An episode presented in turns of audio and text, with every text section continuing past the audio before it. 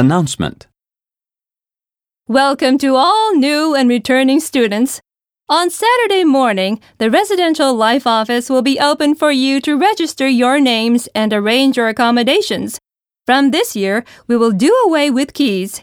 Instead of a key, you will get a key card, which is equivalent to the old metal key.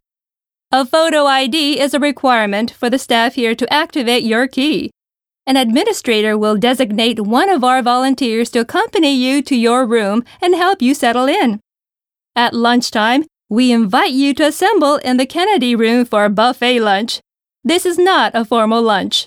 Dean Moriarty and some noteworthy club presidents will address you on various college related topics, primarily how to adapt to college life, the benefits that you are entitled to, and how to become a candidate for club president.